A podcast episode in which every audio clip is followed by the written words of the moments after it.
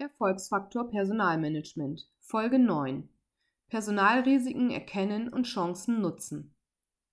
Ein langjähriger Fachspezialist kündigt überraschend und hinterlässt eine unerwartete Wissenslücke.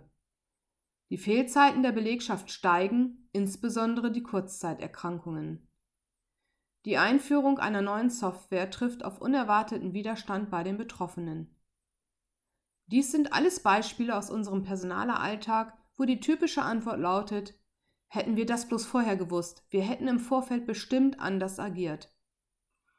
Die positive Nachricht ist, es gibt eine Lösung dafür, wie man aktiv Maßnahmen im Vorfeld ergreifen kann, um die zuvor beschriebenen Situationen zu vermeiden oder zu minimieren.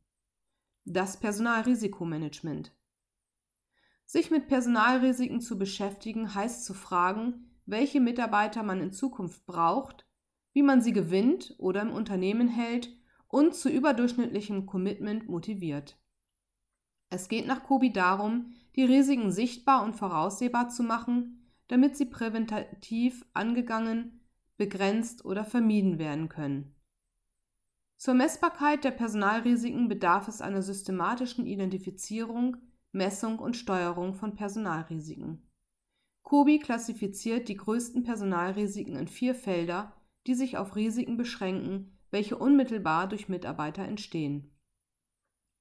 Beim Engpassrisiko wird das Risiko aufgrund fehlender Mitarbeiter bewertet, welche nicht oder nur schwer auf dem Arbeitsmarkt zu rekrutieren sind, beziehungsweise durch eine Langzeiterkrankung dem Unternehmen nicht zur Verfügung stehen.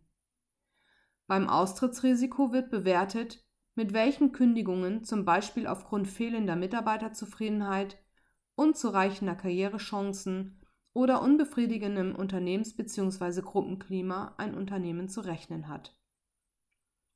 Das Anpassungsrisiko impliziert zum einen die falsche Qualifizierung von Mitarbeitern und zum anderen, dass Mitarbeiter sich nicht an notwendige Wandel im Unternehmen anpassen wollen oder können.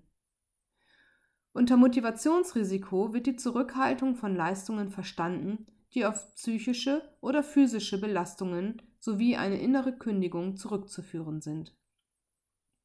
Nutzen Sie die Erkenntnisse aus dem Personalrisikomanagement, um im Vorfeld zu agieren und negative Auswirkungen für das Unternehmen zu verhindern.